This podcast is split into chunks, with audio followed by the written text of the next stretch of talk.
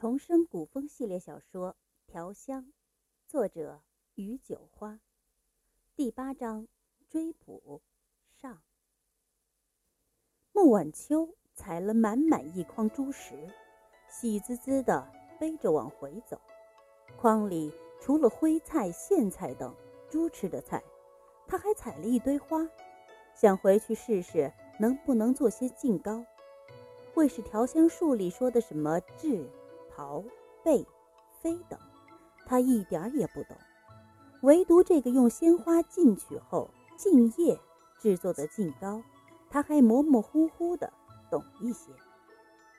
山上的花儿有的是，他也有的是时间做实验。果真成功，换了银子，哪怕一点点，也能帮柱子的爹娘减轻些负担，至少。他不再是个吃白饭的闲人了。哥，在路口遇上柱子，穆晚秋脸上立即开满了花。柱子最疼他。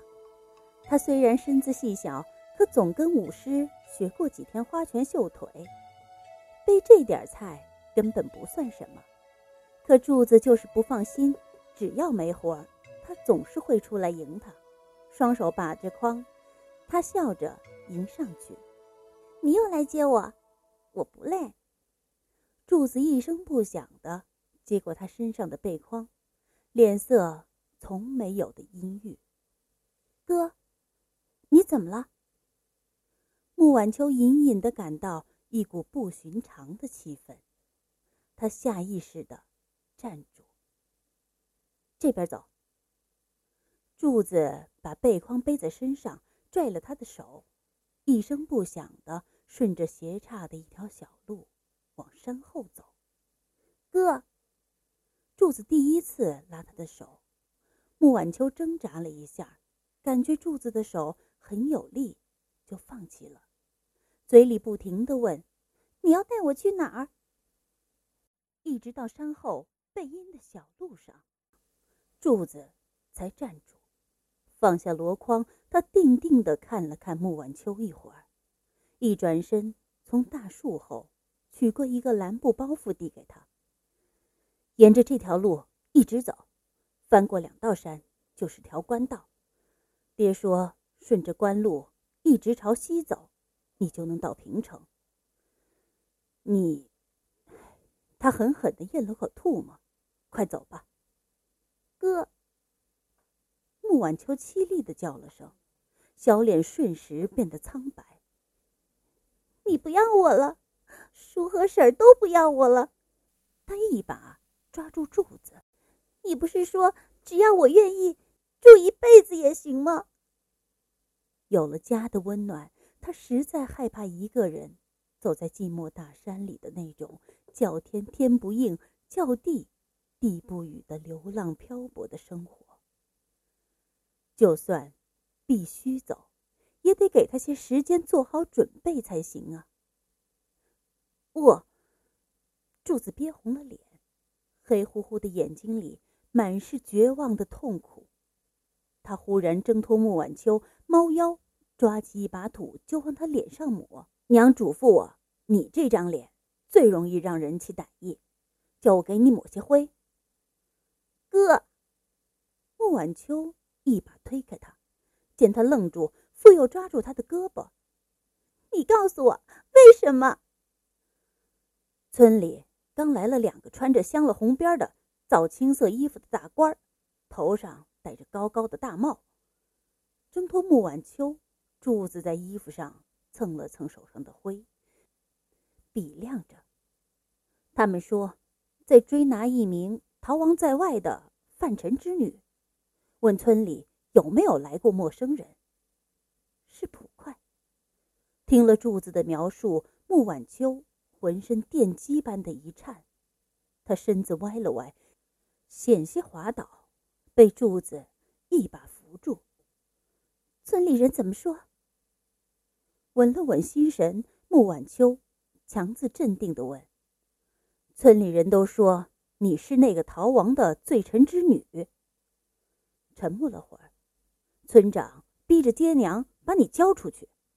我，穆晚秋哑然，她的确是罪臣之女，可是潜意识的，她不希望柱子一家知道她这不堪的身世。村里人都传，你要是被抓回去，不死也得脱层皮，然后被送到窑子里，充当……嗯，官关什么来着？柱子挠挠头，娘说那是一个特别低贱的行当，是个女人就是死也不能去那个地方。关妓。穆晚秋顿时像被抽干了血，连嘴唇都泛着白。他感到一阵阵的天旋地转，紧紧地抓着柱子的手，才没有倒下。这一世醒来，他就苦苦挣扎。他不怕吃苦，不怕受罪，不怕漂泊无依，不怕过着布衣淡饭、朝夕劳作的山村生活。只要他能摆脱前一世沦落风尘的命运，活得像个人样。可命运就像一只无形的大手，又似一个他无法挣脱、改变轨迹的轮盘，正以他强大的惯性向前推着他。不管他怎么挣扎，都要把他拽回到原来的轨迹。不肯任他偏离，任他被甩出命运的轮盘。娘知道你出来采珠时，让我偷偷把你送走。娘说，窑子那地方你死也不能去。感觉穆晚秋十指冰冷，柱子身子一震，他猛地反手紧紧抓着他。你。你爹真的是坏人。我，穆晚秋双唇颤抖，眼里瞬间盈满了泪雾，接着眼泪就像开闸的洪水，不受控制的流下来。两世为人，他第一次恨自己有个犯了罪的父亲。他不怕说出父亲是谁，可他好怕就此打碎了。他在马柱儿一家人心目中清白的形象。这个世上谁都可以认为他是个坏人，可马柱儿一家人不行。毕竟，是他们让他感受到了这个世界上还有温暖。他早已把他们当成了最亲的人，即便从此天涯，他也希望在马柱儿一家人心目中他是美好的。是清白的，是个心地善良的小姑娘。你别哭。在柱子心目中，眼前这个小女孩一直是坚强的，即便再痛再苦，她都会咬紧着牙忍着。他从没见她这么哭过，立时吓得手足无措，抬起粗糙的手，用袖子给她擦眼泪。你不是坏人，你是个好人。我娘也说，你不是坏人，你快别哭了，都是我不好，娘不让我问的。语无伦次的喃喃道：“嗯，都是我不好，都是我不好。”真的，穆晚秋哽咽的抬起头，婶儿真的说我不是坏人。嗯，柱子狠劲儿的点点头。你看，娘让我给你带的干粮和衣服。柱子低了头。要解包袱给他看，穆晚秋按住他的手。那书呢？书怎么说？我爹，柱子顿了下。我爹说你是个苦命的娃儿。真的，书也没有说我是坏人。泪水还没干，穆晚秋就咧嘴笑起来，眼泪却不受控制的直往下流。是的，爹也说你不是坏人，你快别哭了。柱子急得直搓手。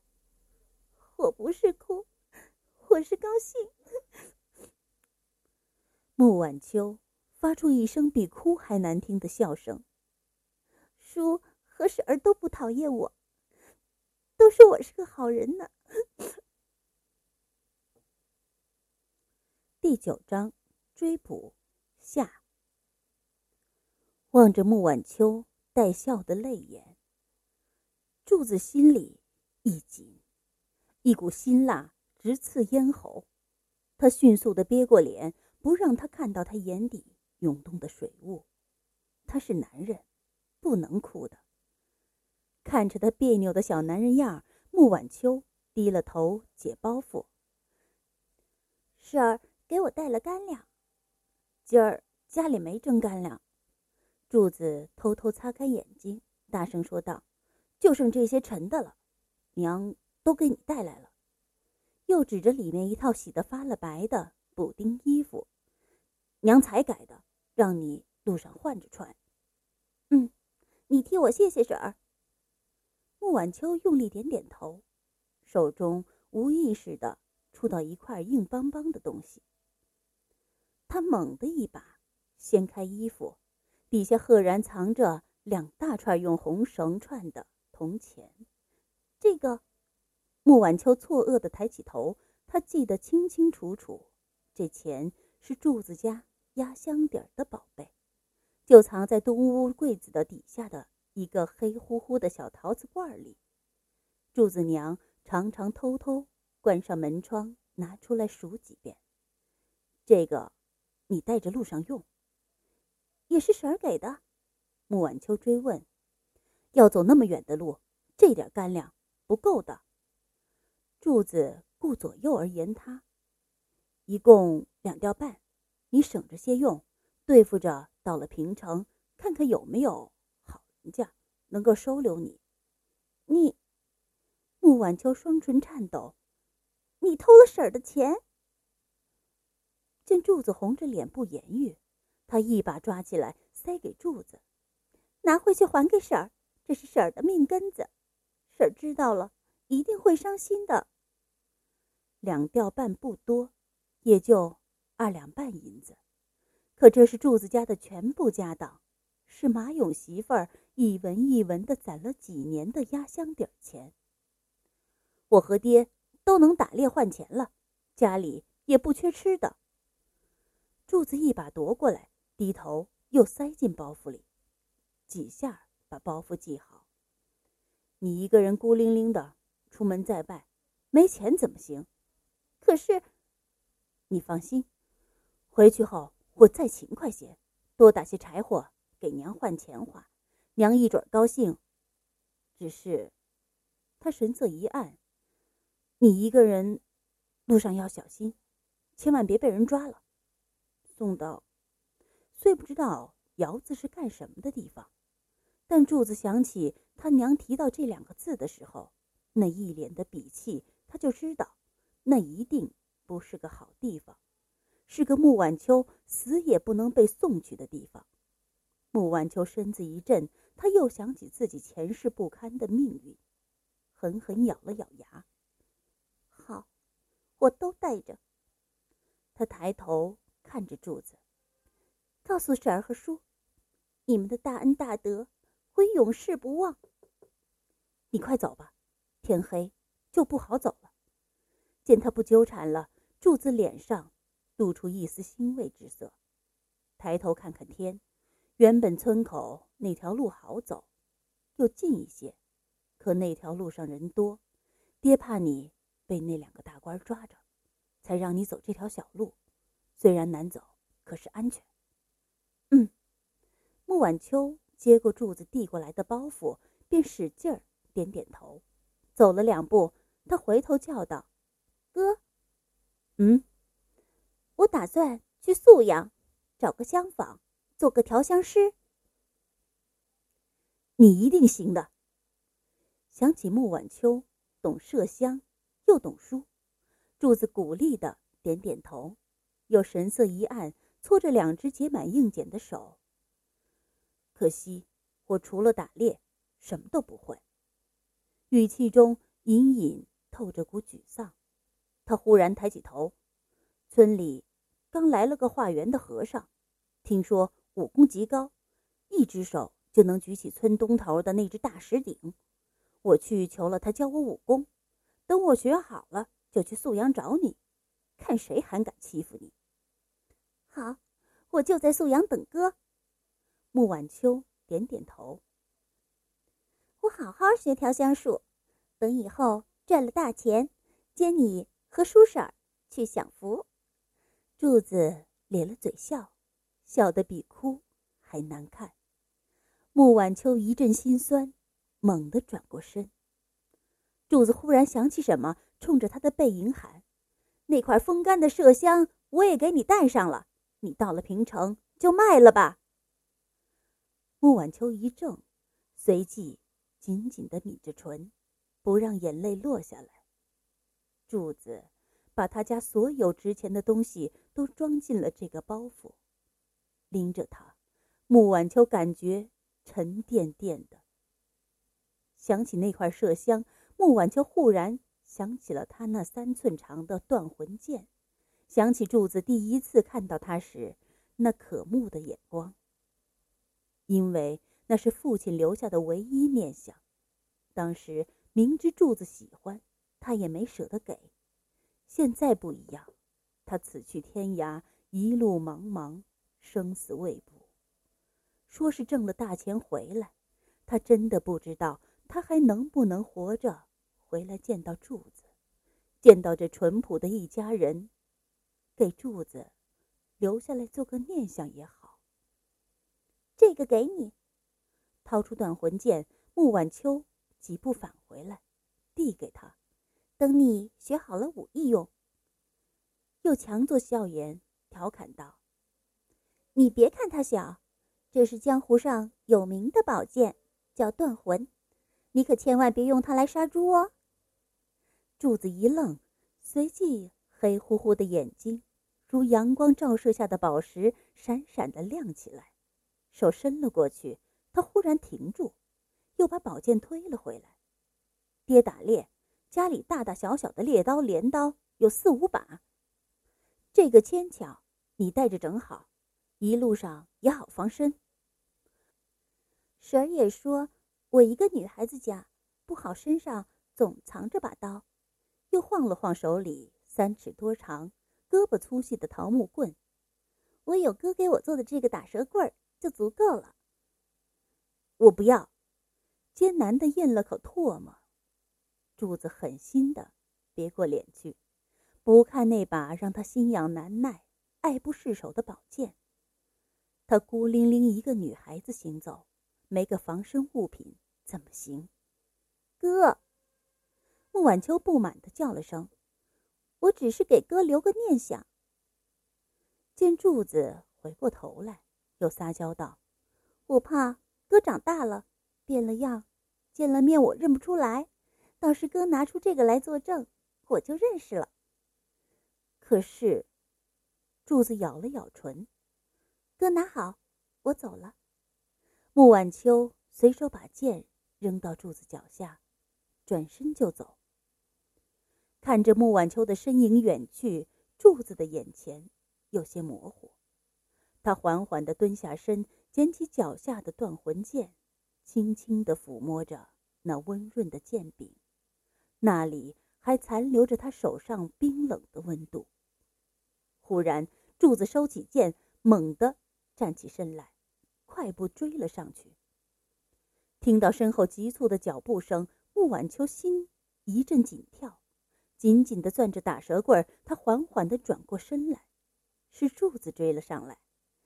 慢点跑，仔细别摔了。穆晚秋快步迎了上去。哥，你还有事儿？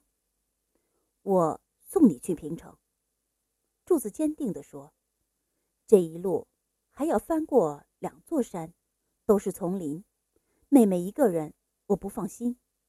可是，走吧。”不让他说，柱子拽了他往前走。不行，穆晚秋执拗的站在那里。叔和婶儿找不着你会着急的。更重要的，她是个罪臣之女，此去一路凶险，生死未卜。她不想连累了这个质朴醇厚、待她如亲生妹妹的小男孩。她是一个天涯孤女，死，便死了。何苦累了柱子，累了马勇一家人？能在这质朴的小山村里，让他重温到有家的温暖，他已经足够了。你放心，我不会走丢的。我十岁时跟爹去过一次平城，见穆晚秋不肯走，柱子急红了脸。天不早了，我们快走。子熙村长找来这里，不行，你快回去，叔和婶儿该急了。正撕扯间，柱子娘的声音从前山传来，中间还夹杂着村子里其他人的声音。第九章追捕播讲完毕，感谢您的收听，请继续收听第十章挨打。